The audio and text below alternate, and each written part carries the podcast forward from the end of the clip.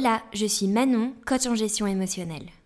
Bienvenue dans mon podcast sur la gestion des émotions dans l'entrepreneuriat. Joie, tristesse, colère, peur, nous essaierons de comprendre comment faire de ces émotions une force. L'entrepreneuriat, c'est une aventure qui nous balance entre les sentiments de puissance et de vulnérabilité en un claquement de doigts. Et ici, nous parlerons sans tabou de cet ascenseur émotionnel. Si ça résonne en toi, alors tu peux t'abonner pour découvrir tous mes invités. Je te partage aussi tous mes exercices de coaching dans ma newsletter. Rendez-vous dans les ressources de l'épisode pour t'inscrire. Bonne écoute C'est bon ça, ça enregistre. Ça enregistre, ok. Alors, je suis super contente de te recevoir sur mon podcast aujourd'hui, même si on est dans ton studio avec tes micros. ça me fait bizarre. Euh, Est-ce que tu pourrais te présenter pour les personnes qui ne te connaissent pas encore? Ok, pas de souci. Euh, bah, du coup, je m'appelle Haïm. Je suis hypnotiseur. Que dire de plus? Euh, moi, mon, enfin, mon but, depuis toujours, depuis que j'ai commencé l'hypnose, c'est de trouver les techniques les plus rapides du monde pour hypnotiser n'importe qui. Voilà, c'est un truc que j'aime bien faire et que j'aime bien dire. Euh, le truc derrière, c'est que, en fait, ça me permet de comprendre ce que c'est que la psychologie et d'aller en profondeur dans ce que c'est que la Mm. psychologie humaine. C'est ce qui m'intéresse derrière Mm. tout ça, derrière ce processus qui est l'hypnose. Euh, voilà. Ok. Et ben, j'ai une question. Pourquoi, du coup, l'hypnose, euh, comme euh, donc tu l'as fait aujourd'hui avec les vidéos hyper interactives aussi dans la rue, je sais que tu as des formations. Et est-ce que tu avais pensé au choix aussi de l'hypnose en cabinet? Parce que c'est Euh, des trucs différents. En thérapie, ouais. Ouais. Bah, pendant deux ans, j'ai fait de la thérapie. Ok. Avant de. Alors, j'ai fait une phase avec une petite formation en ligne. Après, j'ai fait deux ans environ où je faisais que de la thérapie. Mais c'était pas en cabinet. Enfin, parfois, j'en louais un, mais c'était pas. J'avais pas un cabinet fixe où j'avais des clients tous les jours, etc. Mm. C'était un petit peu un modèle différent. Et puis après, je suis revenu à de la formation. Parce que je me suis rendu compte que c'est ce que je préférais euh, au final. Ok. Et, et pourquoi? Qu'est-ce que tu préférais? Euh, je... Transmettre l'hypnose et aider des gens à hypnotiser, je sais pas, c'est ce qui me fait vraiment le plus kiffer. C'est un truc que j'adore. euh. Ok, trop cool. Il y, a, y des trucs que je déteste répéter, mais par contre, répéter euh, le, le processus, apprendre l'hypnose, etc. à des gens, c'est un truc que j'adore faire. Quoi. Mhm. Ok, trop bien. Euh, alors, il y a une question. Donc, le podcast, c'est l'ascenseur émotionnel, explorer ses émotions quand on entreprend, parce Ouais. que les émotions, c'est encore un truc un peu tabou, ou alors dans lesquels, dans les podcasts business, on n'en parle pas trop. C'est vrai. Ouais. Ou alors, on parle de nos échecs, mais une fois qu'on a réussi, on dit non, là, j'ai réussi, mais tu vois, avant, j'avais échoué. Et je trouve que ça donne pas un état des lieux sincère de ce que les gens traversent sur un jour J comme euh, là aujourd'hui, toi et moi. Du coup, quand je te dis ascenseur émotionnel, qu'est-ce qui te vient en tête comme image ou peut-être comme expérience? Qu'est-ce que qu'est-ce que ça vient réveiller en toi? Ok, euh, bonne question. De toute façon, tu vas faire un montage. Bah non, je vais te laisser galérer. tu vas me laisser galérer tout le long Oui. du... Parce qu'attends, là, faut que j'y réfléchisse. Parce qu'ascenseur émotionnel, du coup, ça me fait penser à une émotion très forte et Mm. très basse. Ça peut, bah, ça peut être ouais, une montée émotionnelle ou une descente euh, très soudaine euh, dans les émotions. Euh, il faut savoir que j'ai pas beaucoup ça. J'ai pas des... Je ne veux pas ressentir les émotions très très fortes et très très basses. Peut-être que ça m'arrivera un jour, mais j'ai pas... Par exemple, j'ai pas eu d'épisode euh, de déprime ou de dépression Mm. intense. Enfin, peut-être, euh, si, mais dans l'enfance, j'étais pas du tout entrepreneur. quoi. La première fois que ça. Enfin, l'émotion la plus forte que j'ai eue, c'est quand j'avais 16 ans et que j'ai commencé à avoir très peur de mourir. Ah ouais, pourquoi? Mais à part ça, j'ai pas eu d'autres émotions aussi Mais fortes. comme ça à 16 ans? Euh, ouais, j'étais en. Alors, c'est une... c'est un... tru- alors, c'est un truc tout bête et ça montre à quel point tu peux être traumatisé pour des choses qui vont traumatiser personne. On parle souvent des traumatismes, euh, par exemple des, des, des soldats qui vont, qui vont faire la guerre et euh, ils vont voir des morts, ils vont voir leurs amis mourir, Mm. etc. Puis ils vont avoir des syndromes de stress post-traumatique. Et c'est hyper intéressant parce que parfois tu vas avoir des gens qui sont très très forts, des chefs de famille par exemple, c'est très viril, très costaud, et euh, ils vont juste voir un accident, un truc tout bête, où, Mhm, euh, et en mhm. fait ils vont être, ça va devenir des locs. Ouais. Ils vont, ils- ils vont- ils- ça va tellement les traumatiser qu'ils vont plus pouvoir rien en faire. pas. Et en fait, parfois on peut être traumatisé par des trucs qui sont euh, tout bêtes. Ok, et toi, c'est ça. et moi, c'était un cours d'SVT. Ok. J'étais en cours d'SVT. Ok. Et j'avais un prof, euh, qui, il était assez particulier ce prof, il était, j'en souviens, il avait une, comme une longue veste, un peu comme dans Matrix, il était chauve. et puis il commence à, et puis on parle de maladies euh, de type AVC, des maladies cardiovasculaires. Il nous, il nous parle de ça. Puis t'as eu une migraine ophtalmique. T'es dit putain, je meurs. Non, mais en fait, moi, de mon innocence un peu, j'ai dit ouais, mais ça, c'est un truc, ça arrive que quand on est vieux. Oui. Et il me dit non, non, non, tous les jours, il y a des gens qui meurent de maladies cardiovasculaires. Ah ouais. Tu peux te balader dans la rue, et puis d'un seul coup, tu fais un AVC, tu t'écroules par terre et tu meurs. Oh. Bah ouais, c'est dur. Et, et du coup, là, je me suis rendu compte que j'allais mourir et que je pouvais mourir tous les jours. Et ça m'a traumatisé. Mais vraiment, je, je pensais que j'étais intouchable. Je pensais que j'étais invincible, en fait. Je Bah, pensais, vu que j'étais jeune, bah ouais. J'avais, je me disais, bon, c'est bon, je vais mourir, mais dans 40-50 ans, c'est pas un problème maintenant. En fait, je me suis rendu compte que si, c'était un problème du quotidien, quoi. Et j'ai commencé à vraiment flipper. Je voulais plus dormir, parce que je me disais que si j'allais dormir, j'allais mourir. Ah ouais, donc ça t'a J'avais vraiment peur de sortir. Ah ouais, non, j'étais vraiment. Je pense que c'était un vrai traumatisme, quoi. Qui a duré peut-être euh, trois mois où j'étais, euh, je sais pas, dans un état de. Bah, dans. dans- tout- Enfin, si, vous, si on tape syndrome de stress post-traumatique sur Hmm. internet, j'avais presque tous les symptômes, quoi. Et comment J'entendais même euh, des sons. Enfin, je sais pas, j'étais vraiment. euh, une paranoïa de mourir, quoi. C'était ouais, trop bizarre. fou. Ouais, puis du coup, la peur, j'imagine, de Ah faire ouais, des trucs. Ouais, ouais, j'hésitais parfois de sortir de chez moi. Enfin, c'était trop bizarre, quoi. Hmm. Ouais. Mais c'est le seul euh, ascenseur émotionnel que enfin très bas que j'ai eu. Bah quand même, quoi, tu l'as bien eu. Ouais, c'est vrai. Et, et comment t'as fait justement pour, euh, à cet âge-là, quand on n'a pas les outils, quand on n'a pas les clés, quand on sait pas forcément ce qui est en train de nous arriver, comment t'as fait pour dire, ok, au bout de ces trois mois, ça s'estompe un peu? T'avais des piliers pour en parler? Bah, en fait, c'est ma, c'est ma mère, elle s'est rendue compte à un moment que c'était bizarre Hmm. que, euh, que je sois comme ça. Enfin, elle me trouvait bizarre, quoi. Parce qu'avant, j'étais j'étais hyper enjoué, etc. Mm. Et d'un seul coup, j'étais euh, renfermé sur moi, euh, bleu- enfermé dans ma chambre parfois. euh. et du coup, je lui en parle, je lui explique. Je lui dis, je- j'étais en cours des... Je, voilà, je raconte cette histoire, quoi, à ma mère. Et elle me dit... euh, Enfin, ma, mère, elle est un peu ouf dans sa tête, mais... Du coup, elle me dit, mais tu dois en avoir rien à foutre de mourir. Heureusement que tu vas mourir. Moi aussi, je vais mourir. Et en fait, elle me, elle me rappelle que en fait, c'est bien de mourir. Quoi. Hmm. Elle me dit heureusement que tu vas mourir. Et elle me dit imagine tu, imagine l'inverse. Imagine que c'est impossible de mourir. Ça me fait encore plus peur, quoi. Et je dis, ah, c'est vrai et tout. Et en fait, euh, j'avais toujours peur de mourir après son discours. et du coup, j'ai commencé à me poser des questions. Et en fait, c'est tout bête. C'est par exposition que j'ai arrêté d'avoir peur de mourir. Hmm. Donc c'est tout. les- En fait, j'ai commencé à lire les Stoïciens aussi, qui parlent de ça, Marc Aurèle. Mhm. Et en fait, il faut. C'est tout bête, mais aujourd'hui, j'ai toujours peur de mourir. Tout le monde, enfin, on peut vivre constamment avec cette peur, c'est normal d'en avoir peur.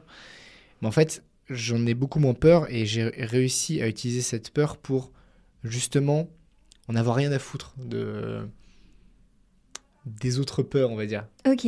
Tu vois, par exemple, euh, me lancer, euh, pour, pour revenir plus sur le, le côté euh, business, etc., te dire que tu vas avoir un échec, par exemple, si tu veux te lancer dans ton business, c'est rien Hmm. à côté de la mort, quoi. À côté d'un AVC à tout moment, non, quoi. mais c'est clair, c'est rien du tout, quoi. C'est clair. Enfin, je trouve ça... euh, Enfin, on peut mourir, donc euh, c'est- quoi cette peur à côté, quoi? Hmm. Et du coup, j'ai utilisé ça comme une force. En fait, je me suis dit, j'ai deux solutions. Soit je m'enferme, Mm. j'essaye de tout faire pour mourir le moins possible. Soit euh, je j'utilise ça, de me dire que tous les jours je peux mourir pour prendre les meilleures décisions possibles dans le présent. Et du coup, aujourd'hui, euh, si euh, tu devais mourir ce soir, désolée de te faire visualiser Ouais, ça, non, c'est bon. tu te dirais, ok, du coup, trop bien, j'ai vécu ma... je suis en train de vivre ma vie à fond et je fais ce que je j'ai vraiment envie de faire. Ouais, exactement. Ouais. ouais. Donc, Ouais, t'as cette sensation? J'ai pas de regrets, quoi. En fait, ça t'oblige à vivre sans regret quand, que- quand tu te rappelles tous les jours que tu vas mourir. Je m'en souviens, du coup, le, pro- enfin, le premier truc que j'ai fait quand j'ai un petit peu compris ça, c'est un truc qu'on explique de base dans les TCC, dans les thérapies par exposition. En hypnose aussi, on fait ça. C'est du coup de s'exposer un petit peu à ce qui te fait peur. Hmm. Et du coup, moi, ce que j'ai fait pour ça, c'est que j'ai mis un, j'ai mis un crâne en fait en fond d'écran sur mon téléphone. Ah ouais Ça s'appelle un, bah, c'est un memento mori, Bah tu vois. ouais, c'est- ouais. Et tous les jours, ça me rappelait que j'allais mourir, quoi. Hmm. Et du coup, je, je vivais avec cette pensée tous les jours. Je vivais avec la mort tous les jours, quoi. Plutôt que euh, essayer de l'enfouir et de pas y penser, quoi. Ouais. Tu- oui, t'as. Comment dire T'as affronté ta peur et, et pour apprendre à plus vivre avec ça, et pas t'en cacher, quoi. Il faut, il faut, il faut rentrer à l'intérieur de sa, de sa peur pour, euh, vrai. pour hein. moins la voir. C'est, Ouais. ça, fait, c'est, ça demande du courage, c'est assez terrifiant, mais c'est le seul moyen de l'accepter et, et de l'utiliser autrement. Quoi. Ouais. Puis, puis sinon, c'est des trucs qu'on traîne pendant des années. Bah ouais. Et euh, et c- et- et- et il y a plein de gens qui se résignent en fait face à leur peur. Et tu commences à avoir une vie un peu misérable, où tu te sens pas bien, tu te sens pas épanoui. Ouais, tu as plein de stratégies pour. euh, Quand tu ressens de l'anxiété, il va y avoir plusieurs stratégies. Et L'une des stratégies qui va être beaucoup trop employée par les gens, ça va être euh, d'enfouir cette peur. Quoi. Hmm. De surtout pas en parler, de se dire, on- de se dire allez, plus tard, on s'en occupera. Mais les émotions, c'est pareil. La fatigue de pas écouter son corps, c'est pareil. Exactement. Et, euh, et, et voilà, c'est comme ça qu'un jour on se dit merde, je suis quand même super triste, ou je me sens super fatiguée, et c'est parce qu'on n'écoute pas. Ok, donc tu as ressenti quand même ça dans, dans, dans la peur et dans un état euh, qui était, j'imagine, un peu stressant ou un peu challengeant pour toi. Mhm. Et dans les très hauts de cette définition de l'ascenseur émotionnel, est-ce que tu l'as déjà ressenti Tu vois, ce truc de euphorie où tu as l'impression d'avoir pris un truc alors que tu rien pris ou alors que tu te sens invincible? Tu vois, est-ce que tu as déjà eu ce truc de ouais, là, ok, je suis au top? Ok. euh, Je vais encore y réfléchir, attention. Bah oui, t'as le temps. en fait, j'aime pas, j'aime pas beaucoup les gros pics et les gros downs émotionnels. Ok, mais il n'y a pas aimer et en avoir quand même. Ouais, j'en, mais j'en ai eu, mais en fait, c'est pas. Je trouve pas ça très pertinent. Ok. D'ailleurs, je parfois j'aime beaucoup être triste. C'est hyper important d'être triste. Enfin, Mm. j'aime bien, c'est une sensation que j'adore quoi. Mm. C'est un peu bizarre d'ailleurs dire comme ça, dit comme ça, mais faut pas que ça dure longtemps, c'est tout. Hmm, mais tu l'accueilles. Ouais, mais même je- je- j'a- j'aime bien quoi. Hmm. Je l'accueille parce que vraiment j'aime bien, ça, ça donne une certaine lucidité à la tristesse. Je pense que alors t'as as des t'as des des psychologues évolutionnistes qui pensent que la tristesse a été sélectionnée par l'évolution justement parce qu'elle nous permet d'avoir une plus grande lucidité sur le monde et sur notre état actuel. Et qu'est-ce qui te rend triste, toi? Euh... Qu'est-ce qui me rend triste? Qu'est-ce qui me rend triste? C'est une très bonne question. Et Je, je vais vraiment réfléchir à ça. Ouais, bah ouais, Parce qu'en carrément. fait, ça fait longtemps que j'ai pas ressenti de la tristesse. La dernière fois que j'ai... Alors, je sais pas si, si je vais pouvoir en parler, c'est marrant. Je vais pouvoir te raconter cette expérience. La dernière fois que j'ai pleuré, c'est très particulier, hein, parce que je m'y attendais pas du tout. C'est que euh, j'ai... Vraiment, je parle, je, je- je t'explique ce truc en exclusif pour ton podcast, j'ai jamais raconté ça. Euh, c'est une fois où j'ai pris des. hum, Je prends jamais de drogue. J'ai Mm. jamais pris de drogue de ma vie, mais un jour, euh, il y a un ami qui m'a proposé des champignons hallucinogènes, de prendre de la psilocybine.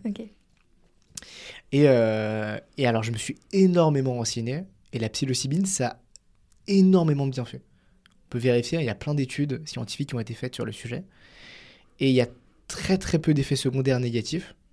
Par exemple, ça va être euh, avoir mal au ventre, etc. Mm. C'est impossible de devenir accro parce que en prenant une fois de la psilocybine, euh, donc des truffes hallucinogènes, tu deviens euh, tolérant à la substance pendant un mois. Donc tu peux pas, tu, tu peux, Oui, tu revis pas le même trip, quoi. en fait, tu es obligé de, de, de séparer tes prises de un Hmm. mois. Donc, Ok. c'est- un truc qui est vraiment pas. euh, Mais tu t'es pas mis, une- tu te mets pas une raille de coke dans un bar, quoi. Non, non, voilà, c'est. C'est ça. c'est- Enfin, voilà, c'est un truc vraiment qui est safe et qui est. euh, voilà, tout simplement. Et donc, il me propose ça et j'accepte. Après m'être Mhm. renseigné pendant 2-3 semaines, avoir vérifié plein de trucs, etc. Parce que vraiment, je déteste la prise de drogue, etc. Je prends ça et c'était incroyable.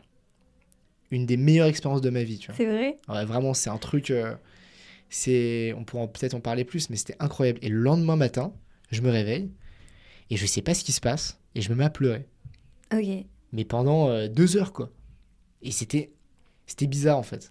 Mais tu, mais tu te sentais triste? Je me sentais triste, mais en même temps, je me sentais bien. C'était, étrange. Ouais. Mais, euh, mais ça m'a fait du bien, tu vois, au final. Ouais. Ça ressemble à beaucoup, ça ressemble beaucoup à ce qu'on peut vivre en hypnose parfois, qu'on appelle des abréactions. Euh, c'est parfois tu vas hypnotiser quelqu'un et ça va lui ouvrir certaines portes à Mhm. l'intérieur de lui. Et d'un seul coup, alors que tu fais un truc qui n'a rien à voir pendant ta séance, la personne elle se met à pleurer et c'est super désagréable. Mais c'est pas parce que c'est désagréable que c'est négatif. Mhm. C'est-à-dire que la personne, elle, elle a l'impression vraiment de remuer des trucs à profond, etc. Elle se met vraiment à pleurer, à pleurer, à pleurer. Mais si elle est bien accompagnée, derrière, la personne elle va se sentir incroyablement bien. Quoi. Tu, la, tu la fais revenir un petit peu, puis elle va se dire J'ai l'impression d'avoir relâché un poids. Ouais, Elle est beaucoup mieux. Mm. Et euh, c'est assez curieux, c'est assez mystérieux. Il n'y a pas beaucoup d'études qui ont été faites sur le sujet. Ou... Mais en tout cas, c'est trop intéressant. Et je pense que j'ai vécu ça suite à la prise de, de truffes de, magiques de truffes. le, le lendemain. Quoi. Truffes au chocolat. Ouais. Et t'as pas réussi à, dé- à, à mettre des mots sur euh, cette tristesse ou sur cette émotion? Je- J'ai aucune idée de pourquoi ça s'est passé. Quoi. Je- en fait, je me suis dit, c'est pas forcément important de le savoir. Mm. Enfin, je sais pas, ouais, je trouvais pas ça forcément important d'être. euh, Mais c'est vrai que des fois, ça arrive, tu sais pas pourquoi, d'un coup, t'as un- tu te sens un petit peu plus lourde et t'as ce truc de, de tristesse. Et c'est vrai que des fois, on n'arrive pas à savoir pourquoi et que c'est OK, en fait. Ouais, non, euh, complètement. ouais. Mais tu sais, c'est. Enfin, du coup, ça, ça va être euh, une émotion négative. Enfin, pas négative, désagréable, mais qui sera pas forcément négative. Je distingue vraiment les deux. Alors que parfois, tu vas avoir des émotions très agréables, mais qui vont être très négatives. Mm. Par exemple, le fait de. La passion amoureuse à, à outrance euh, peut avoir des aspects très négatifs. Ah, mais oui. Alors que c'est une émotion très agréable. Et c'est pour ça qu'il faut vraiment apprendre à distinguer les deux, quoi. Et euh, c'est c'est pour ça que j'aime pas forcément les gros pics émotionnels ou les gros downs, parce que très souvent, même si les gros pics, par exemple, c'est très agréable, c'est pas forcément positif derrière Non. euh, ce qui se passe. Non, parce qu'en général, en plus, ce qui nous donne, notamment dans la passion amoureuse, ces gros pics d'euphorie, c'est pas souvent ultra sain. Ouais. Quand tu regardes avec le recul, par exemple, euphorie, je sais pas, dans une relation amoureuse du début, de cette personne, elle t'emmène dans les hauts, t'as des papillons. Pourquoi? Parce qu'un jour un message, un jour pas de message. Parce que, tu vois, tous ces petits trucs qui te donnent du manque, de l'attention, tiens, du manque, et que toi, t'as l'impression que t'es en mode non, c'est passionnel, et après tu dis non, c'est juste genre pas ouf comme Ouais, c'est relation. c'est clair. En fait, t'as des, t'as des émotions, et derrière, tu viens te raconter des. C'est tellement fort et puis, puis plus fort. et- Mm. En fait, tu dois te raconter des histoires et c'est hyper dur de trouver une cohérence derrière l'histoire que tu te racontes par rapport à ces émotions. Bref, c'est. euh, Et pas comment très sain, tu comme fais dis. pour... euh, Enfin, si tu as des techniques, parce que peut-être juste t'es émotionnellement euh, serein ou tu te régules émotionnellement de façon assez naturelle, ou alors est-ce que tu as des petits trucs que, je sais pas, des petits rituels ou des trucs que tu mets en place? J'ai comme une alarme interne. Ok, trop intéressant. Quand je, quand je sens qu'une émotion va être, euh, ne va pas être pertinente, dans le sens où elle va être négative pour moi, même une émotion agréable, je vais euh, la réguler, je vais, je vais, je vais m'auto-hypnotiser pour réguler tout ça. Ok. Je me dis, oula, par exemple, imaginons que je tombe amoureux, Hmm, beaucoup trop, à outrance, Ouais. comme ça m'est déjà arrivé par le passé. Ok. On sent l'expérience. Euh, mais du coup, je vais, je vais me poser, je vais dire, non, non, ça va pas du tout. Je vais m'hypnotiser et je vais un petit peu baisser tout ça, quoi. Je pourrais pas donner de suggestions exactes. Je peux donner des exemples hein, de ce que je peux faire. hein. Par exemple, je vais, je vais rentrer en auto-hypnose. Je vais rentrer dans un endroit dans ma tête qui s'appelle la salle des émotions. Et puis, je vais discuter avec euh, le mec qui régule tout ça, quoi, le Hmm, technicien à l'intérieur. mhm. Le technicien, habituellement, il est assez calme, il est assez serein, mon technicien à l'intérieur de moi. Mais si je commence à tomber fou amoureux, je vais rentrer dans la salle, et là, il va être complètement fou. il va être comme drogué, quoi. Donc je vais, je sais pas, je vais l'enfermer, je vais le mettre en cure de désintox, je sais pas, je vais faire un truc pour qu'il se détende, qu'il se calme, et qu'il rétablisse les trucs euh, à la normale. Qu'il rajoute un peu de, un peu de dopamine et un peu d'ocytocine, tu vois, par-ci par-là, parce que ouais. ça fait du bien, Ouais. mais pas outrance. Calme-toi, quoi. Celle qu'il faut, quoi. Voilà. Par exemple, ça peut être une toute autre suggestion. hein. Mais c'est hyper intéressant que tu arrives du coup à visualiser ce truc de, de rentrer un petit peu dans ton mental et, euh, et de, ouais, de reprendre le, le, enfin, le contrôle, mais sans que ce soit dans l'hyper-contrôle, tu vois, mais le, le- Je sais pas quel autre mot utiliser, tu vois, peut-être on a un plus pertinent. Les commandes, peut-être. Ouais, tu peux dire, tu peux dire le contrôle, mais de toute façon, t'es jamais vraiment dans le contrôle. C'est un contrôle indirect. Parce que c'est pas moi qui ai décidé d'imaginer une salle avec un technicien, c'est qu'en fait, j'ai vu une porte, je suis rentré dedans à la base. Je me dis, oh, c'est une salle qui ressemble à ça. C'est le propre de l'hypnose d'ailleurs. Quand t'es en hypnose, t'es plus tout à fait agent de toi-même. C'est-à-dire que c'est plus toi qui va vraiment décider. C'est pas vraiment ça la, la gentilité. On, on va dire, imaginons que ta main, elle est. Habituellement, t'as l'impression que c'est toi qui la bouge. T'as une sensation de volontarité quand tu bouges ta main. Hmm, En hypnose, je vais te coller la main sur la table et tu auras l'impression qu'une force extérieure est en train de coller ta main sur la table et tu pourras pas la décoller. Non, mais ça, je t'ai vu faire en direct. J'ai Ouais. été C'est choquée. spécial, hein. Ah oui. Et bah, quand tu es en auto-hypnose, c'est pareil. Donc, tu n'es plus tout à fait agent toi-même. C'est plus toi qui décides des images mentales qu'il y a dans ta tête. Elles, elles arrivent à toi. Comme si c'était quelqu'un d'autre, quelque chose d'autre qui les décidait à ta place. C'est ce qu'on appelle l'inconscient, en fait. Mm. Euh, vulgairement, quoi. Et du coup, euh, voilà, quoi. Mon, mon- mon technicien, si je le vois complètement fou à l'intérieur de ma tête, c'est pas moi qui ai décidé de le voir comme ça. C'est que je suis rentré dans cette pièce et que je le vois comme ça. Un peu comme dans un rêve. C'est pas vraiment toi qui décides des images mentales. Ouais. Ok. Euh, trop intéressant. J'ai plein de questions. Euh, la première, parce que je pense que ça peut être abstrait pour plein de personnes qui vont écouter euh, le podcast, c'est une question hyper logistique, mais c'est quoi ta journée ou ta semaine type Qu'est- Qu'est-ce que tu fais? Euh, ok. alors, ma semaine type. Alors, putain, c'est marrant. Si tu m'avais posé la question il y a deux ans, ça aurait été le chaos C'est total. vrai? Ouais, non, complètement. Mais là, maintenant, c'est beaucoup plus. euh, je me rends compte avec ta question, c'est beaucoup plus cadré, quoi. Et qu'est-ce qui a changé? Euh, et je me suis rendu compte que j'avais pas trop le choix d'être cadré dans ce monde. Pourquoi? D'être un peu cadré. Non, parce qu'avant, c'était le chaos. Tu sais, c'est le yin et le yang, un peu. Ça, ça, ça, ça, ça a l'air bête comme ça, mais il y, a des trucs- il y a des trucs cons comme ça où tu dis c'est un peu gnangnan, mais finalement, euh, tu vis et tu te rends compte que c'est pas si con que ça, quoi. un mélange entre l'ordre et le chaos, assez subtil, où dans l'ordre, il doit y avoir un peu de chaos, et dans le chaos, il doit y avoir un petit peu d'ordre. Euh, bah, du coup, je- ma journée type, c'est je me réveille à 10h, sans réveil, quoi. Mais bon, je me, je me couche en général vers 1h, 2h du matin. Après, je me réveille à 10h. je fais un jeûne intermittent. Ouais, Je trouve ça trop bien c'est depuis que vrai. j'ai commencé. En fait, avant, je me forçais à manger le matin, etc. Parce que, soi-disant, il fallait, manger, fallait petit déjeuner le matin, puis après, il fallait déjeuner l'après-midi. Et euh, en fait, je travaille tellement mieux le ventre vide. En fait, je déteste manger. J'aime pas trop manger. Ah, t'aimes pas Tu prends pas euh, même au resto? Bah, si, euh, un resto, ça va être cool. Ouais. Mais, Mais c'est pas ta passion, quoi. Ouais, vraiment, pour moi, c'est un Mm. truc hyper fonctionnel, le fait de, de manger, quoi. C'est-à-dire manger, quoi. Tu te remplis, quoi, Mm. pour survivre. Je trouve ça hyper aliénant de devoir faire ça trois fois par jour. euh. Mm. Et euh, du coup, jeûne intermittent, trop bien. Il y a des gens qui galèrent. Moi, je trouve ça incroyable. Je trouve que c'est trop facile, quoi. Des, des fois, j'oublie de manger jusqu'à 18h. Je fais, ah merde. Ouais, mais ça, c'est fort. Après, c'est que t'as trouvé le truc qui te correspond à toi, tu Ouais, c'est pas le, ça correspond pas à tout le monde, attention. hein. mais, mais si tu le si t'as pas de résistance, t'as pas de fatigue, c'est que euh, bah, ça te correspond. ça me correspond. cool. Il y, a- il y a des gens qui, qui, qui ont un rapport différent à la nourriture et du coup, euh, faire un jeûne intermittent, ça va les affamer. Mm. Et puis après, ils vont partir en crise d'hyperphagie le soir parce qu'ils n'auront pas assez mangé la journée. Le cerveau, ils vont envoyer un signal en mode il faut que tu te goinfres, il faut que tu te goinfres. Ouais. Moi, j'ai pas ce truc-là. j'ai- Ça, ça va quoi. Ok, donc Mais- jeûne intermittent. Voilà, et du, coup, euh, bah, je me réveille, je vais juste me balader là dans la rue, hein, tout simplement, pour prendre un peu de soleil. Mm. Ou parfois, je cours quand je suis un peu motivé. Ça fait du bien de courir parfois le matin. Ensuite, euh, je rentre, je travaille.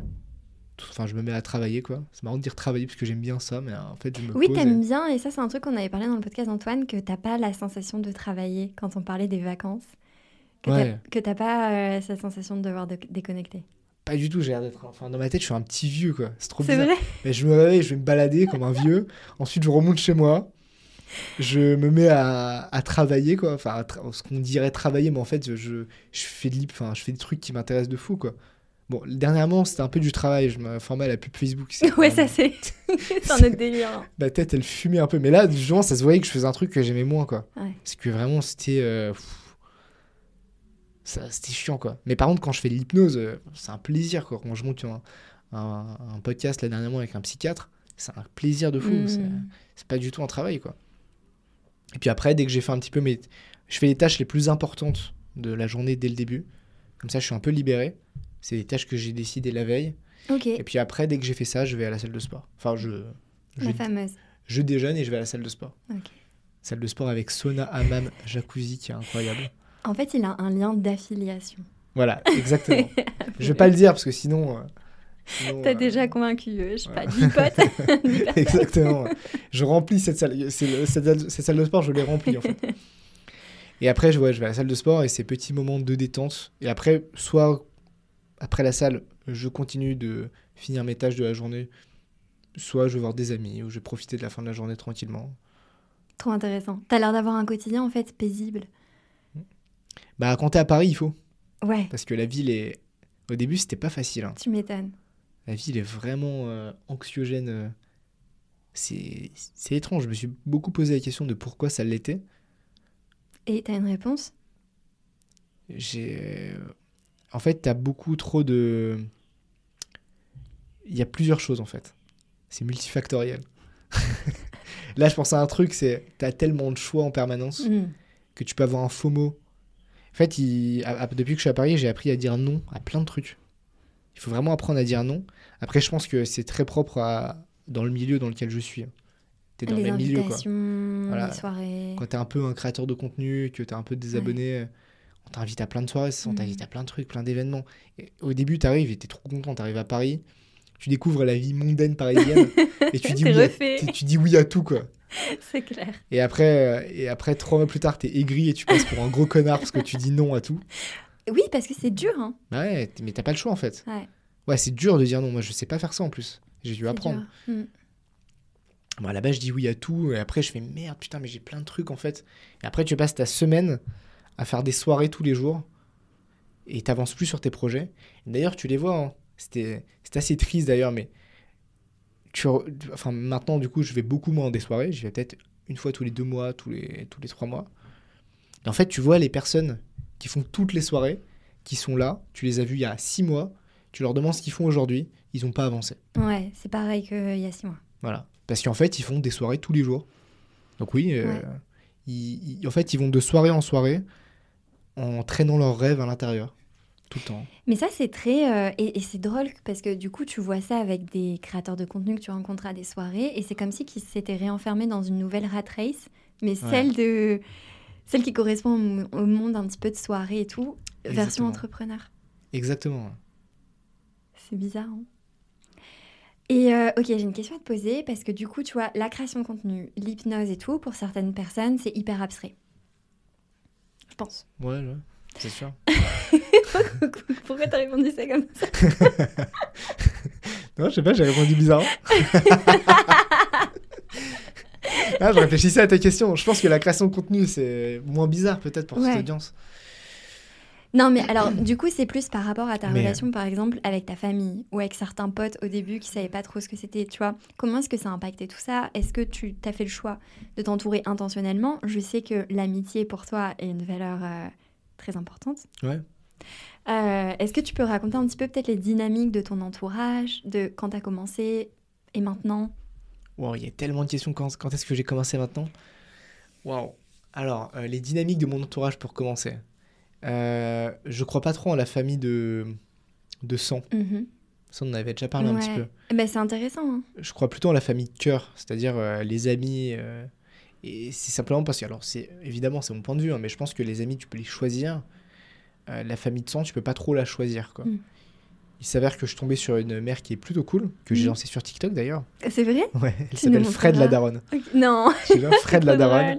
Elle a 200 000 abonnés sur TikTok. Non. On l'a lancé plus maintenant, elle a dépassé. Et euh, du coup, elle a quitté son job et tout. Maintenant, elle fait ça à plein temps. Mais non, Ouais, si, si. c'est trop drôle. Tu nous montreras. Elle a vécu un an avec nous au navire, parce que du coup, le lieu où j'habite, on appelle ça le C'est navire. vrai? Ouais, à Lyon, quand j'habitais à Lyon. Ouais. Elle a vécu un an avec nous. Et euh, elle s'intègre carrément dans le groupe, etc. Enfin, c'est- trop bien. Non, mais c'est trop bien. Mais ouais, c'est trop marrant, quoi. Mais du coup, je, voilà, ma mère, en fait, euh, elle fait partie de ma famille de sang à la base, mais je l'ai intégrée dans ma famille de cœur. Et du coup, je considère qu'elle est plus dans ma famille de cœur, quoi. Hmm. Ma famille de sang, bon, je, je les trouve sympas, mais j'ai pas des rapports très proches avec eux. Et euh, enfin, ça dépend lesquels. Ma grand-mère, je l'adore, par exemple. Hmm. Elle est, elle est- elle est hyper cynique. J'adore ça. Ça me tue. elle me fait tellement rire.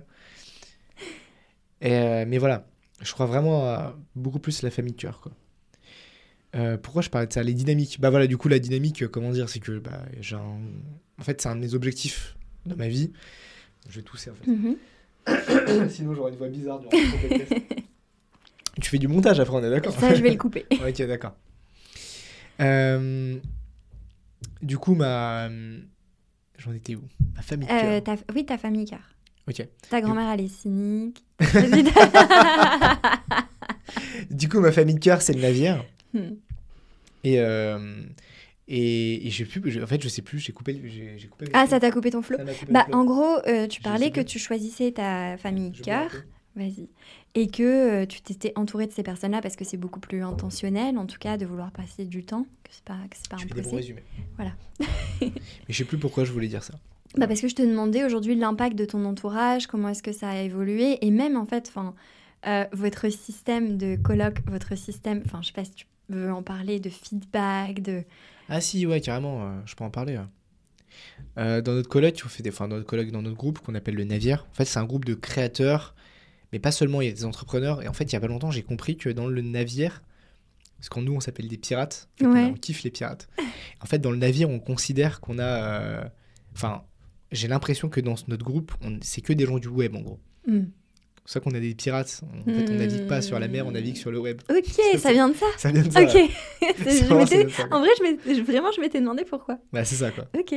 Et, euh, et puis on prend les trésors du web pour nous, quoi. Dans notre groupe, quoi. C'est vraiment une grosse métaphore Quand derrière. vous faites pirater, c'est eux. C'est ça.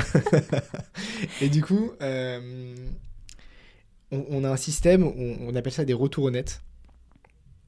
Euh, s- entre combien, là, les retours honnêtes C'est-à-dire entre Combien de combien personnes Ça dépend. euh, des fois, on les fait à beaucoup, mais c'est hyper long. Hmm. Des fois, on a fait des retours honnêtes qui ont duré 5 heures. Ah ouais. Ah ouais, non, c'était Ouais. trop, trop long. Donc maintenant, on les fait un peu en petit comité. Mhm. en général à 3-4. Et en fait, on va se dire honnêtement, la... bah, alors ça dépend. Mais en gros, le système, c'est qu'on va dire honnêtement les bonnes choses que la personne a faites, qu'on considère comme étant une bonne chose, et également les axes d'amélioration qu'on proposerait à la personne. Ce qui est hyper important à ce moment-là, c'est que tout le monde doit mettre son ego de côté, Hmm, bah ouais. et on n'a surtout pas le droit d'argumenter. C'est-à-dire qu'il faut vraiment considérer que quand une personne te donne un retour, ça va être sa vision des choses, sa perception, Et que c'est et bienveillant. toi, tu prends ce que tu veux prendre dans, cette, euh, dans, ce, dans, dans ce discours. Voilà. S'il y a des choses que, sur lesquelles tu n'es pas d'accord, tu te la fermes, tu encaisses. tu encaisses, et en fait, tu le prends pas. En fait, si tu considères que c'est pas bon pour toi, Ouais. tu ne le prends pas. Ok. Hyper Mais, intéressant euh, cette règle parce que ça change tout. Et le but, c'est d'être super honnête. Mais des fois, ça crée des situations euh, de malade. C'est-à-dire que, par exemple, euh, on fait un retour, parce que parfois, on fait des retours honnêtes avec des gens qu'on vient de rencontrer. Hmm. Et parfois, il y avait des trucs où tu avais un tel qui, en fait, il, avait- il était hyper attiré par une meuf. Il avait de fou envie de la. Bah, par exemple, euh, de vivre une relation avec elle ou, Ok. ou juste, euh, je sais pas il était attiré, quoi, Ouais. simplement. Et en fait, il, il doit le dire pendant le retour honnête. Ah, même ça. Oui, tu dois tout dire. Tu dois être honnête. C'est honnêteté radicale, quoi. Ah ouais, ça, ça peut être euh, perturbant pour reprendre le après quoi. La Ouais, vie. euh, Mais euh, du coup, l'après est complètement différent. Le avant et après un retour honnête est complètement différent. Ok. On avait eu cette idée suite à la. En fait, on a vu une, une vidéo de. Je sais pas, tu vois qui c'est Autodisciple. Non. C'était. euh, il s'appelait Raj, je crois. Et euh, en fait, il avait fait 30 jours d'honnêteté radicale avec ses amis. Hmm. 30 jours, c'est abusé. Ouais. Enfin, vraiment, c'est. euh, Bah puis t'as plus d'amis à la fin. Bah, en fait, si, si Mais mais c'est, c'est- Non, mais il expliquait dans sa vidéo à la fin, c'est, c'est, c'est Mais horrible. que lui donner ou il en recevait aussi? Tous. Ok. Tous étaient honnêtes entre eux. Ah ok. honnêteté radicale. Il devait dire tout ce qui se passe par la tête. Et tu te rends compte qu'en fait, parfois, il faut pas tout dire. Hmm. Euh, parfois, euh, il- les non-dits, il en faut pas trop, mais parfois, il en faut parce que tu peux pas tout dire en permanence. C'est trop, c'est une charge qui est énorme de faire ça. Oui, puis des fois t'as des, des pensées sur un comportement qui est hyper. euh, Enfin là, dans une situation et qui se reproduit Exactement. En fait, tu as beaucoup de déchets aussi. pas. Ouais. Donc, euh, les... tu fais un tri, en fait, après, en te racontant des histoires sur ce que tu as vécu, Mm. et les déchets, tu les mets de côté. Et en fait, là, quand tu es honnête radicalement tout le temps, en permanence, tu donnes beaucoup de déchets qui sont vraiment inutiles à partager, qui sont pas pertinents, en fait, pour le développement d'un groupe. Mais, euh, mais par contre, pendant une heure, ou pendant, euh, pendant un laps de temps très court, être super honnête, ça renforce les liens de malade. Ouais, c'est trop beau. Parce qu'en fait, on sait que euh, on se dira tout et qu'on se trahira pas et que c'est, euh, enfin en tout cas dans mon cercle proche, on sait que ça se passe comme ça quoi. Et euh, tu veux bien nous dire, par exemple, bah toi, le dernier truc où ils t'ont dit non, mais ça, trop cool, et ça, axe d'amélioration. Euh, Ou je sais pas, un truc qui est, cool. qui est récurrent. un truc qui est récurrent, parce que le dernier euh, retour honnête, le- les trucs qui sont récurrents, c'est que euh, le, le retour qui est récurrent, que plein de gens me disent, même quand je, je suis pas forcément proche d'eux, etc., mais qui m'ont vu sur le long terme, euh, c'est que je comprends bien l'humain. Mhm. Je sais très bien mettre les gens à l'aise, en gros. C'est vraiment le truc qui revient à chaque fois. Limite, euh, maintenant, quand je fais un retour honnête, euh, je m'y attends. Quoi. Je Tu sais. Il va me le dire. Euh, et le truc qui revient récurrent en plus négatif, ou en tant que dans axe d'amélioration, c'est le fait que je sois, hum, entre guillemets, désorga- désorganisé. J'ai des problèmes de planification. Ah oui, ça, J'ai des gros problèmes avec les horaires. C'est vrai que tu avais raconté. Ouais, mais c'est ça. un- En fait, euh, avant, moi, je pensais que c'était facilement réglable. Et en fait, y a non, du quoi. chantier, ça. Non, mais putain, j'ai un vrai problème de, plani- j'ai un problème de planification, c'est le terme, quoi. Mais depuis, là, j'ai rajouté une fonctionnalité sur mon ordinateur. Alors là, je l'ai mis, je mis en... C'est bon, je l'ai mis en, en silencieux. Mais, euh, mais en fait, mon ordinateur me dit l'heure tous les quarts d'heure. Ah oui, à ce point-là. Voilà, il me dit, il est 15h15. Mais c'est vraiment, je pense que c'est un handicap, quoi. J'ai vraiment Ouais. ce truc, T'as pas la notion du temps. Aucune notion du temps. C'est-à-dire que je vais me mettre à travailler, je pourrais pas te dire il s'est écoulé combien de temps. Mm. Je, je serais incapable. Mais maintenant, depuis que j'ai ça, j'ai beaucoup moins ce problème. Je pense que ça l'a réduit d'au moins 70%. Ah, quand même. Donc, tu Ça. vois. Parce qu'en fait, là, mon ordinateur, tous les 15 minutes, il me dit il est 15h15, il est 15h30. Et je fais ah ouais, putain, ça passe le temps. Mais parce que, en fait, en plus, dans les axes d'amélioration, j'imagine que. bah, parce que du coup, eux, ça les perturbe dans certains plans. Ou si t'as un rendez-vous avec toi Non, mais ça les rend pas là. Ça les rend fous. C'est qu'il y a un rendez-vous, je vais arriver un quart d'heure en retard. Et en fait, je suis persuadé que j'allais arriver à l'heure. Et puis, c'est des trucs tout bêtes. Hein. On a un projet ensemble. Et puis, euh, je vais le. Je vais me rendre compte que je me rends compte la veille que en fait le lendemain il doit être fait et en fait j'en avais fait que 20% du truc et, Mm. et du coup euh, j'ai- je leur explique qu'en fait je suis un peu en retard sur le projet machin Un peu vais- de 80%. Voilà, je vais, je vais accepter, c'est ça, tu vois. Je vais accepter plein de trucs sans me rendre compte que je pourrais pas le planifier dans ma, dans ma semaine. Ouais. En fait, je vais, je vais dire oui à tout. Parce que je me dis, ah, mais oui, c'est bon, j'ai le temps. Alors, j'ai pas le temps du tout, quoi. C'est... Non. Oui, et du coup, des fois, ça doit obliger, j'imagine, à mettre des faux plans ou à dire au dernier moment bah, que tu Ouais. peux pas, en fait. Et ça, c'est Bah, terrible. j'ai, pris, j'ai fait beaucoup d'efforts dessus, mais à l'époque, c'était ça, quoi. Ouais. Et euh, par exemple, ouais, je vais dire, ouais, on va. Je vais t'aider sur tel truc. Je vais, par exemple, je vais t'apprendre le montage cette semaine. Puis finalement, j'ai pas le temps parce que j'ai mes projets perso. Et en fait, j'avais pas du tout planifié que. Bah, tu vois, par exemple, peut-être qu'il y a trois ans, je t'aurais dit, euh, ouais, le podcast, en fait, je t'avais dit oui, mais euh, semaine prochaine, ça doit.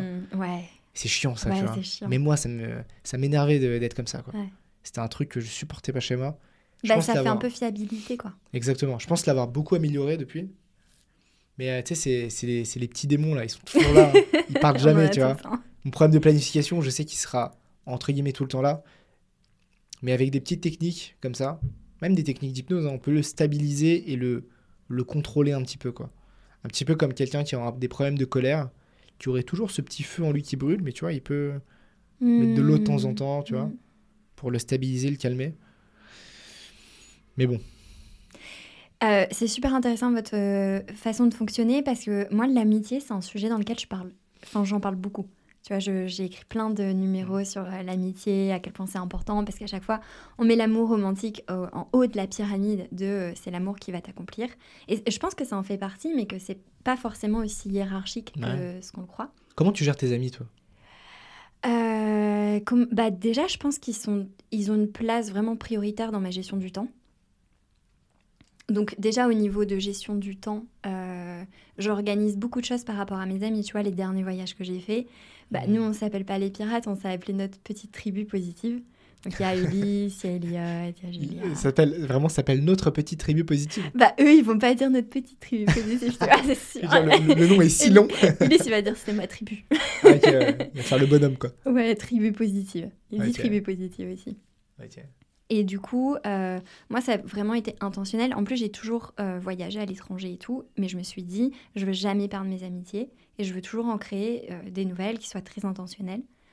Et donc, du coup, bah, en temps et en lieu, tu vois, enfin, là, ils veulent aller à Bali, bon, bah, on va à Bali. Avant, ils voulaient aller, on a loué une maison dans le centre de la France, dans un endroit paumé, bah, let's go. Enfin, en fait, de, de- de renoncer à certains aspects de ma vie pour donner en priorité à mes amis. Ok. Tu dis renoncer parce que la maison en campagne, elle était pas si bien, c'est ça? Elle était oufissime. On va pas sentir, mais elle était vraiment paumée, quoi. Donc, euh, bon, voilà. Mais, mais ça va, maintenant, on, on prend des endroits cool où on essaye de, de plus ou moins se mettre d'accord, même si on a accepté que, tu vois, bah, il y en a qui adorent la ville, moi j'aime pas. On essaie de trouver des, des, des trucs entre tout ça. Et comment tu sais quand quelqu'un est vraiment euh, ami avec toi? C'est quoi tes critères? Alors moi, je me dis, c'est quand je sens que ni moi ni la personne ne porte de masque. De masque de euh, je veux te montrer le plus bel aspect de moi ou. Je, je- tu sais, on a tous des petites pensées un peu inavouables ou des petits trucs desquels on n'est pas fier de temps en temps. Tu vois, je pense que ça fait partie de nous, on grandit, on se construit, on se trompe. Et donc, les gens qui arrivent jamais à lâcher cette part-là, qui arrivent pas à être vulnérables, euh, je les considère pas comme des amis. Donc, il faut qu'il y ait ça. Euh, je pense que c'est le plus important. Et euh, de, de sentir qu'il n'y a pas de jugement aussi. Qu'il y a un peu un amour, pas inconditionnel, de ok, si tu tues quelqu'un, c'est pas ouf, tu vois. Ouais. Mais qui peuvent accepter des, des- des facettes de toi, je pense. Et, euh, et voilà, et le temps de qualité que la personne est prête. Et toi? Moi, la liste est longue. hein. Ouais. Enfin, ça dépend, mais. Je vais, je vais quand même donner trois critères. Parce qu'en fait, moi, je fonctionne un peu en cercle. C'est-à-dire Mhm. que. Je vais. Ça, ça va faire très machiavélique ce que je vais dire. Mais en gros, je place les gens dans des cercles.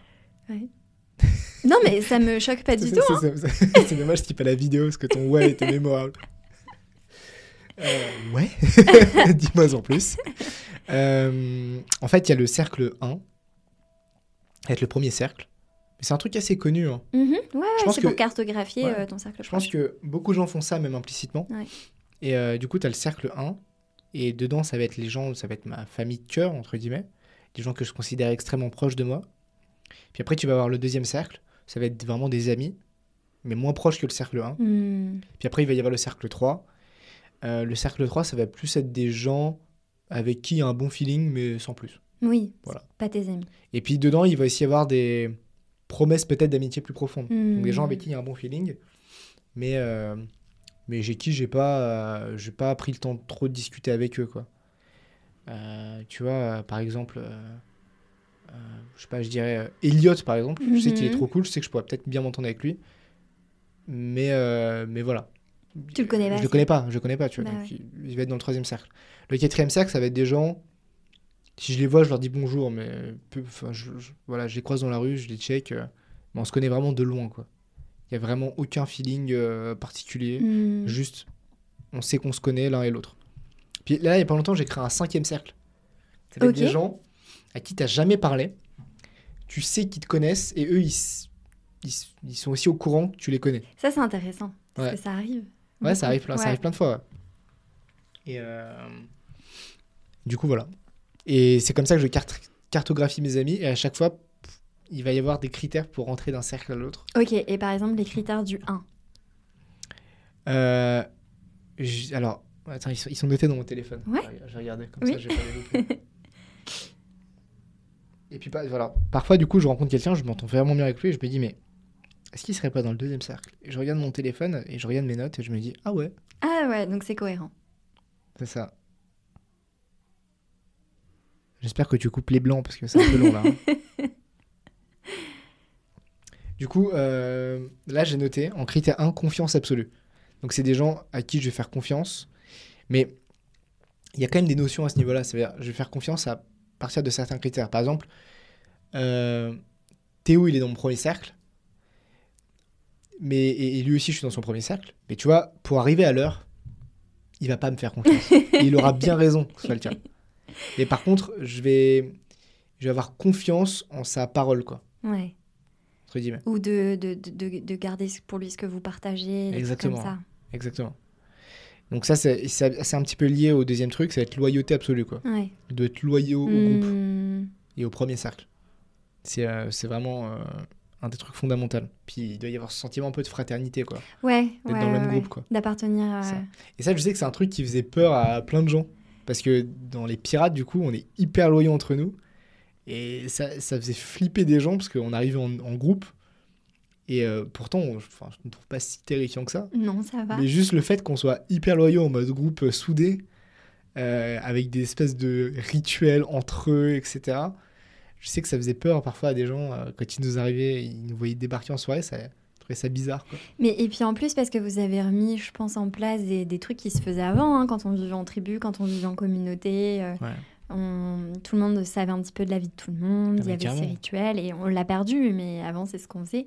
Du coup, je pense qu'il y a peut-être un décalage. Ouais. Il y a pas longtemps, j'ai, euh, enfin, il y a, ça fait maintenant quelques mois, mais on avait invité des, des moines chez nous.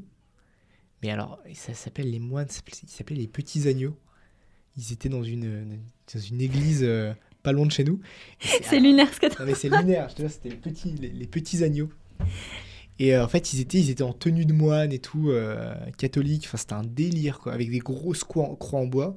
Ils se baladaient, ils faisaient un peu l'aumône dans la rue, quoi, Ok. euh, pour aller manger chez les, enfin, prendre à manger chez les gens, parce qu'en fait, c'est des, vu que c'est, c'est assez traditionnel, ils sont mendiants en fait.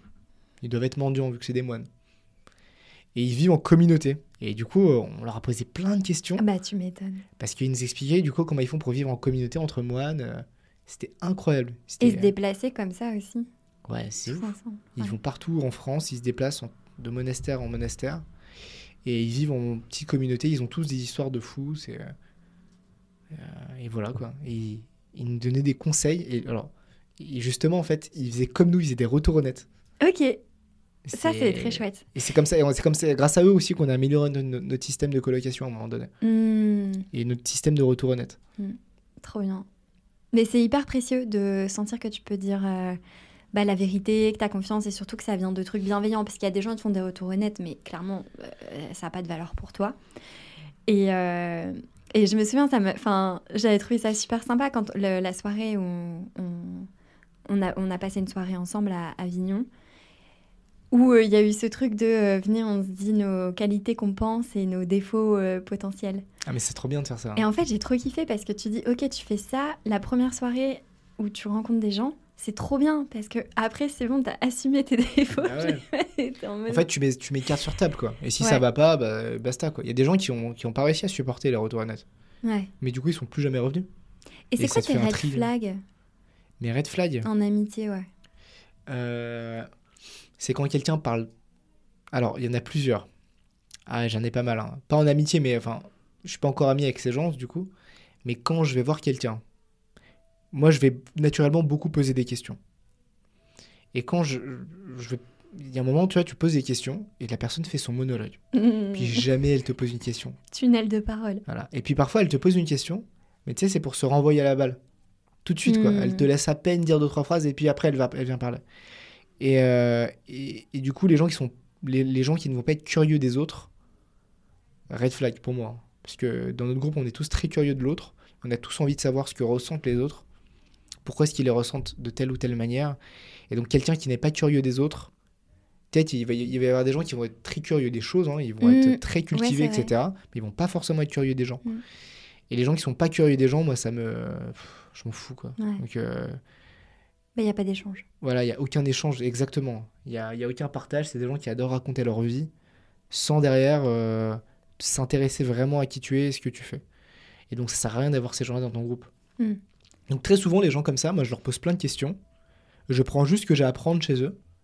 Parce que parfois, ça, va être, ça peut être des gens très intéressants. Hein. Ça peut être des gens qui ont beaucoup, une, une grande culture. Parfois, vraiment, il n'y a rien à retirer. Donc là, je me barre. Mais quand il y a un truc à retirer, je vais les sucer jusqu'à l'os, entre guillemets, et puis je me casse. Ouais. Et très souvent, tu as, des gens, je vais passer une heure, deux heures à discuter avec eux. Je vais vraiment retirer tout ce que j'ai à retirer de la personne. Euh, et puis derrière, euh, bah, je pars et la personne ne sait même pas qui je suis. Euh, non, mais ça, c'est fou. hein. Non, mais c'est dingue. C'est dingue. Tu te dis, mais attends, à, à- à aucun moment, tu t'es demandé à qui tu parlais. Mais ouais, et puis qu'est-ce qu'elle en retire, la personne? Tu lui as parlé pendant deux heures, une, une heure et demie, deux heures. Elle t'a juste donné plein d'informations, Ouais. mais elle sait rien de toi. Non. Tu dis, mais à quoi ça sert Pour Qu'est-ce qui se passe dans sa tête pour qu'elle perde son temps à discuter pendant deux heures avec quelqu'un pour que derrière. Mais euh, je pense que c'est des gens qui s'en rendent pas forcément compte Bah et oui. qui ont encore des trucs à prouver aussi. Exactement. Tu vois, de euh, tout de suite mettre en avant ton histoire ou ce que tu fais. C'est, euh, je trouve qu'il y a encore ce truc de quand les gens ont encore besoin de se convaincre que ce qu'ils disent est intéressant. Ouais, et puis parfois, tu as juste des gens qui sont très narcissiques. hein. Et qui, euh, juste, ils adorent parler d'eux. Et donc, euh, quand tu les sauces un petit peu et que tu les laisses parler, bah, ils sont lancés pendant, pendant plusieurs heures. Et s'ils adorent euh, quand tout un groupe les écoute et qu'ils parlent. Mais c'est intéressant les red flags. Ouais. Je trouve que ça, ça en dit beaucoup aussi sur ta propre personnalité. en Exactement. fait. ouais. Donc ça, pour moi, c'est un gros red flag. ouais. Et après aussi, j'essaye toujours de voir. Ça, c'est un- ça, c'est une des, une des clés, je pense, que je fais inconsciemment. De faire la différence entre ce que les gens disent et ce que les gens font. Parfois, Mhm. tu as des gens qui disent qu'ils font des choses. Et après, quand tu les observes, moi, je crois jamais à ce que me disent les gens, même mes amis. hein. Ouais, donc les paroles, non, c'est les actes. Ouais, c'est. C'est plus, c'est plus, c'est pas les actes, c'est le comportement. Ok. Parce que les actes, on dirait que c'est intentionnel, etc. Je regarde plutôt le comportement global d'une personne. C'est son comportement qui va me dire des informations sur la personne, plus que ce qu'il me dit. Parce qu'en fait, c'est le cas pour tout le monde, c'est le cas pour moi, Mhm. c'est le cas pour toi. Il y a une grosse différence entre ce qu'on fait et les histoires qu'on se raconte sur ce qu'on fait. Ok, oui. Mais tout le hein. discours euh, narratif, des fois, il est bien ancré, quoi. Mais, euh, mais en fait, parfois, les, les deux. Et en fait, il faut, faut vraiment prendre l'ensemble. Ce que te dit la personne et le comportement de la personne. Et parfois, les deux en même temps, même si c'est jamais pareil, c'est jamais la même chose, évidemment. Euh, bah, les deux en même temps, ça va créer une belle symphonie, ce sera joli, quoi. Ouais. Ce sera intéressant à regarder. Mais parfois, c'est pas beau, quoi. Parfois, c'est tellement différent. Tu te rends compte que la personne, elle se ment vraiment elle-même, qu'elle est pas, elle est, elle est pas alignée sur ce qu'elle dit et sur ce qu'elle fait, du coup. Ses pensées, ses comportements et, euh, et ce qu'elle fait réellement, c'est pas du tout aligné, quoi. Mhm. Ça crée pas une belle, une belle courbe, quoi. C'est c'est incohérent ou... Et du coup, euh, c'est, bah, ces gens-là, j'ai... Red flag. Ouais, red flag de fou, quoi. Ouais. Parce que tu vois, par exemple, quelqu'un qui va, qui va par ego euh, surévaluer ce qu'il fait ou dire que, Mhm. voilà, extrapoler à fond. euh, bah, gros, et, et puis en fait, derrière, tu te rends compte que il a déformé la réalité. Mais, Mais surtout. À outrance, red flag. Ouais. Tout de suite, ouais. Ouais, du coup Bah, euh, J'allais dire surtout dans nos domaines où euh, il y a des gens, tu les connais pas et ils se présentent et tu sais déjà combien ils gagnent, ce qu'ils font, combien de trucs ils sont lancés. T'es en mode, ok, euh, je t'avais pas demandé, donc c'est quand même hyper louche, tu vois. c'est- Et c'est euh, c'est ça, c'est soit t'as approuvé ou soit en fait euh, c'est pas vrai et tu veux te justifier avant qu'on te pose la question. Non, mais c'est clair, ça c'est trop bizarre, quoi. C'est très bizarre. Après, il faut faire attention parce que tu as des gens, des fois, ils font ça parce qu'ils sont pas vraiment calibrés Mhm. socialement, ils ont pas beaucoup d'intelligence sociale. Et donc, ça aussi, il faut le distinguer. Il faut distinguer le manque d'intelligence sociale et le, et le vrai truc un peu machiavélique. Ou, Voilà. Il y a des gens qui ont pas beaucoup d'intelligence sociale, ils essayent de bien faire et ils n'y arrivent pas. Mm, Mais finalement, c'est un côté un peu touchant, tu vois. ouais. Voilà, il y a tellement, c'est tellement compliqué les, les relations humaines. Ouais, et, et aussi ce qui est intéressant, tu vois, on parle de red flag, on parle de green flag en amitié, et pour moi, il y a un autre, euh, un autre pilier aussi, c'est les défauts que, que tu choisis d'accepter. Hmm. Et, euh, et, et ça, c'est un, un truc où j'en ai eu conscience plus en grandissant, tu vois, quand t'as la phase un peu lune de miel avec tes amis qui redescend. Euh, parce qu'au début, je trouve que t'as des amitiés où elles sont super fortes, elles sont super belles, elles sont super intenses, comme en amour. Mhm. Et après, tu te dis, ouais, ok, donc euh, quels sont les défauts aussi où je me dis, en fait, bah, je m'en fous, où je lâche prise sur ça et que j'accepte la personne à, à- à 100% telle qu'elle est. Parce que oui, on travaille pour se développer et tout, mais des fois, quand on règle un, un défaut, il y en a un autre qui apparaît, tu vois. Ah ouais. Très souvent, une qualité, c'est euh, ça amène un défaut. Ouais.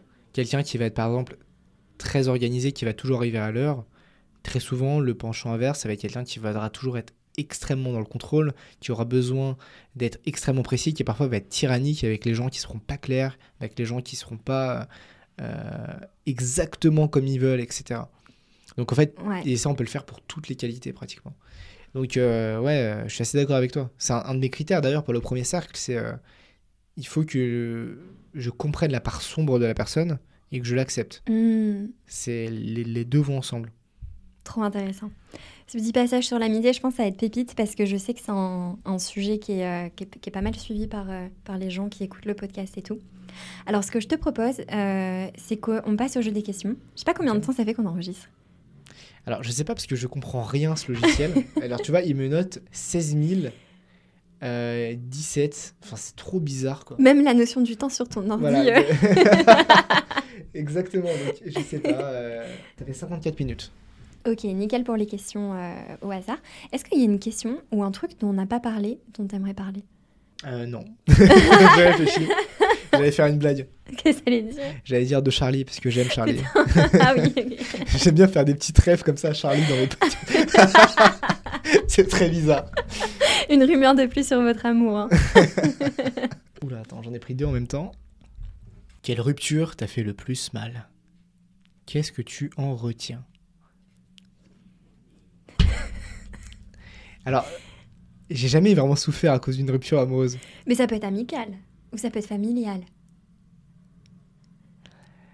J'ai jamais vraiment souffert à cause d'une rupture amicale. en fait, euh, j'arrive très facilement à me, à me détacher s'il le faut.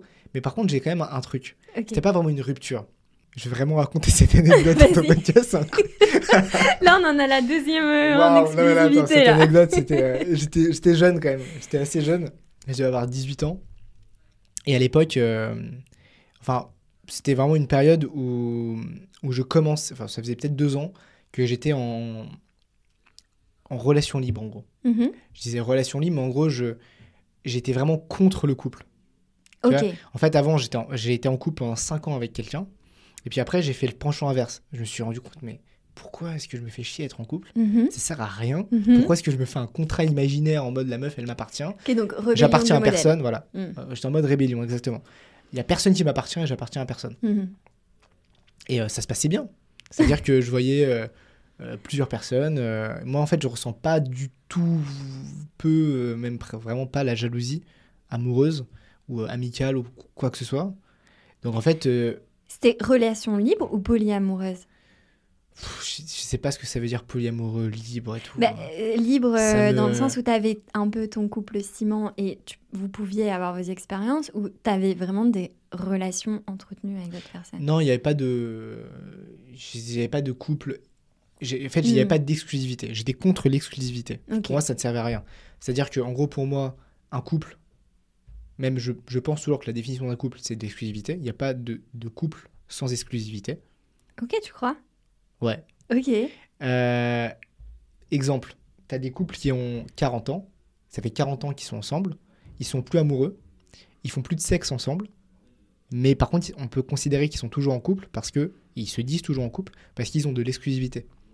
Il y, a y a, il y a même des couples qui sont, euh, je sais pas, qui, qui font du, qui acceptent, qui sont ouverts, des couples ouverts. Mhm. Donc ils ont, euh, eu- ils ont plus d'exclusivité sexuelle, ils peuvent aller voir ailleurs. Mhm. Mais par contre, très souvent, ces couples-là, ils vont avoir une exclusivité amoureuse. Ils vont dire, tu ne tombes amoureux que à moi et tu n'as pas le droit de tomber amoureux d'autres personnes. Un jour, j'ai même connu un couple qui, ils avaient le droit de tomber amoureux d'autres personnes, parce qu'ils se sont bien rendus compte que c'était compliqué de maîtriser. Au bout d'un moment, ouais. Ils avaient le droit de coucher avec d'autres personnes, mais par contre, ils avaient une exclusivité, c'était l'exclusivité au niveau du foyer. Ils avaient seulement le droit de s'offrir des cadeaux à l'un et à l'autre. Ils n'avaient pas le droit d'offrir des cadeaux Ah, c'est aux autres partenaires. Donc les petites attentions, c'était pour Voilà. eux. Et tu te rends compte que il existe, il n'existe pas de couple sans une forme d'exclusivité quelque part. Ouais, ok, je comprends. Oui, que, que ce soit dans les petites attentions dans un projet commun. Exactement. euh, ok. Sinon, il n'y a ah, pas c'est de couple. intéressant. ouais. Et euh, du coup, moi, j'étais contre les contrats d'exclusivité. Je me disais, mais j'ai pas besoin de ça. Pourquoi est-ce que. Je- En fait, je comprenais pas le principe de me dire, il y a cette personne, et cette personne, je me lui donnerai cette chose que à elle et à personne d'autre. Pourquoi? C'était quoi l'intérêt, quoi? Comme s'il y avait une, un gâteau qui était fini, et j'avais pas le droit de. Et alors qu'en fait, dans ma tête, le gâteau, il n'y avait pas un gâteau fini, c'était un, un truc infini, en fait. Mais parce que tu vois pas l'amour comme un, un truc, euh, comme un réservoir qui se limite en fait. aussi. En fait, moi, moi c'est ça ce que je, que je me disais. En plus, vu que j'avais des problèmes de planification, pour moi, le temps était aussi infini. ce qui est faux. Parce que bon, j'ai eu des périodes où du coup, je voyais que des gens et je faisais rien d'autre à côté. c'est trop drôle. tu vois, donc, euh, Une vie d'amour quoi. ouais, voilà, c'est ça. D'amour et d'eau fraîche. Ta routine, elle était pas pareille. Ouais, ah, non, ah non, pas du tout. Ah non, là, vraiment, c'était euh, c'était une autre routine. Vraiment, heureusement que j'ai mise de côté celle-là. Ouais. Et, euh, et attends, je reviens à la question. Oui. Ça n'a aucun sens avec la question. Mais alors oui, du coup, je t'expliquais pourquoi est-ce que euh, je vis, j'ai pas vécu mal des ruptures. Mais du coup, je, à cette période, je détestais les couples. Donc Ouais. c'était le moment où j'étais en rébellion, comme tu dis. Oui, ouais. C'est exactement ça. Du. Et du coup, euh, un jour, je rencontre euh, une, une jeune femme Ouais. avec qui je m'entends très bien, Qui te fait tourner la tête Non. mais qui, ouais, voilà, c'est ça, mais qui était en couple.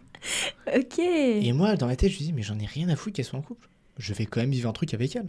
Ouais. Je m'en moque, je vais la séduire. je l'ai séduite. Et il s'avère que. euh, bref. Son copain t'a retrouvé. non, non, il m'a retrouvé, il m'a pété la gueule, non. Mais du coup, euh, vraiment, j'étais en rébellion, donc je m'en foutais en fait. Pour, pour moi, c'était euh, Mm.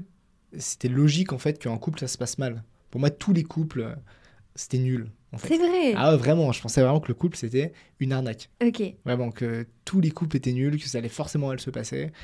Et, euh, Et là, bah, t'as bah, changé Ah ouais, complètement, j'ai complètement changé d'avis. Ouais. En fait, j'ai l'impression j'ai l'impression qu'aujourd'hui, tu as plusieurs modèles et que quoi qu'il arrive, c'est hyper dur d'être vertueux dans un modèle. Mm. J'ai rencontré tellement de polyamoureux et c'était horrible, c'était en prison quoi. Mm. C'était encore pire que certains couples que Ouais. j'ai ren- que j'ai rencontrés, ça m'a dégoûté. C'est des gens qui se mettent des, des règles partout pour Mm. rien, qui sont enchaînés dans leur modèle parce qu'ils pensent que c'est un modèle de liberté et qu'ils veulent correspondre à cet idéal, qui est hyper dur en fait, hein, parce que c'est hyper dur d'être... euh, quand tu ressens la jalousie, c'est super dur d'être polyamoureux. Et Bah, je pense que c'est c'est- pas hyper conseillé même. bah ouais. Et en fait, c'est pas un modèle qui est fait pour tout le monde, c'est un modèle qui est super compliqué. Euh, et qui va. Enfin, je pense que pour la plupart des gens, c'est. C'est hyper dur, quoi. Ouais. Parce qu'on nous a beaucoup éduqués aussi, je pense, dans la jalousie, dans l'appartenance. Exactement. Enfin, je me souviens de trucs un petit peu euh, au lycée, euh, de, tu sais, quand on parlait avec des copines, t'as tes premières relations et tout, euh, d'une pote qui, qui nous avait dit, mais je crois qu'il m'aime pas. On a dit pourquoi. Et elle était en mode, bah, il est jamais jaloux quand je lui dis que, que je sors ou que je vais voir des potes. Et Et on s'est dit, mais. Ben, c'est- en fait, euh, la jalousie, c'est pas de l'amour, c'est une, une insécurité à nous, c'est. Tu vois Exactement. ouais. Mais on grandit avec ça. Et moi, Donc, euh, c'était c'était la dispute que j'ai eue avec euh, ma première copine. euh, Parce que t'étais pas jaloux. J'étais pas jaloux. Non, mais en plus de pas être jaloux. Quoi? Oui, en plus de pas être jaloux, si. Non, mais on avait, en fait, on avait des discussions lunaires. Je m'en souviens, euh, j'étais en Martinique à l'époque, j'étais allé voir ma grand-mère et on était au téléphone. Et, euh, et en fait, on s'imaginait le pire. Donc elle me dit euh, Ouais, toi, ça te fait quoi si, si je couche avec un autre mec Et moi, je lui dis Bah. Faudra arrêter le contrat de couple, mais ça va quoi. Mhm. Et il fait Quoi? Oui, que c'était pas le diable. Ouais, mais j'étais en voilà. mode Bah, on en discutera, mais ça va quoi. C'est pas. Elle me dit Et pète un plomb. Elle me dit Mais quoi Mais moi, si je t'imagine coucher avec une autre meuf, mais ça me rend dingue. Mhm. Et je lui dis Ah bon? Ma- c'était pas normal pour moi. Incompréhension pour Ouais, toi. je dis, mais quoi, mais comment ça, pourquoi ça te rend dingue? C'est comme. euh, En plus, je dis une dinguerie, j'ai dit, c'est. Je sais pas, c'est comme si. je- C'est comme si en fait, on n'avait pas le droit dans notre couple de faire la bise à d'autres gens. c'est super bon ce que. J'étais jeune, hein. Tu lui as donné ça comme argument. J'ai ouais. donné ça comme argument. Et, et que là, en fait, t'avais fait la bise à quelqu'un. Ça me fait, ça- je lui dis, ça me fait la même sensation. Elle s'est énervée, non? Ah oui, elle, elle s'est vénère de ouf. Elle s'est vénère de ouf. L'échelle de l'exemple. Bah oui, euh, c'est pas. Évidemment que c'est pas pareil de faire la bise avec quelqu'un et de coucher avec quelqu'un. Mais dans ma tête, ça me faisait la même sensation, quoi. Mhm. C'était pas vraiment différent. La sensation que j'allais ressentir si elle faisait la bise à un autre mec alors qu'on s'était interdit de le faire. Ouais, je pense que de toute façon, le plus important, c'est d'être honnête avec soi-même. Et je pense aussi, avant, tu sais, je me posais beaucoup la question aussi, mais ok, les différences dans les couples, la monogamie, le polyamour, le couple libre. Et en fait, je me suis dit, je pense que ça dépend aussi beaucoup des gens que tu rencontres. Ouais. Et, euh, et j'ai certains potes qui, qui étaient en couple libre et qui ont rencontré bah, un, un pote que tu rencontreras très sûrement. Euh, et il a rencontré quelqu'un et là, la personne lui a dit non, je veux un couple euh, exclusif. Et en fait, avec cette personne, il est OK et il se pose pas la question. Hmm. Ouais, je vois. Hmm. Bah moi maintenant je suis en couple exclusif. Ouais, comme quoi, tu vois. Tu vois. Mais, euh, mais là je le vis bien quoi. Ouais. Parce que tu as eu le temps de, dé- de déconstruire et d'y aller intentionnellement. C'est peut-être ça. aussi. Exactement. ouais. Et puis c'est aussi parce que je m'entends très bien aussi avec la personne. Ok, trop bien. Bah, J'espère que tu as passé un bon moment. Mais toujours avec toi. Toujours On un a- bon moment. Ouais, en vrai, Après il n'y en a pas eu beaucoup pour l'instant. Non. mais- On espère que ça continuera. Que je finisse pas dans le cercle red flag. C'est peut-être trop tard. C'est peut-être trop tard. vrai. Euh, non, mais en vrai, j'ai passé un super bon moment. On a parlé de plein de trucs différents. C'est clair. J'ai l'impression de, de- d'avoir plein. euh, Enfin, d'avoir oub- oublié un peu de tout ce qu'on a parlé. Je sais pas si ça te fait ça dans Ah le ouais, podcast. carrément, c'est ouf. de me dire que quand je vais le réécouter, je vais redécouvrir des trucs. Et là tu dis putain j'ai dit de la merde. On a deux anecdotes à toi quand même. C'est vrai. C'est vrai. Deux anecdotes euh, spéciales en plus. J'en suis pas peu fière. bah, merci beaucoup, c'était trop bien. Merci à toi. J'espère que j'ai bien euh, réalisé ton exercice d'ascenseur émotionnel. Ok, bah parfait. Merci à toi. C'était cool. cool. C'est tout pour aujourd'hui. N'hésite pas à m'écrire sur mes réseaux pour me dire ce que tu en as pensé. Et si cet épisode te plaît, tu peux le partager en me taguant ou lui laisser 5 étoiles. Merci et je te retrouve au prochain épisode.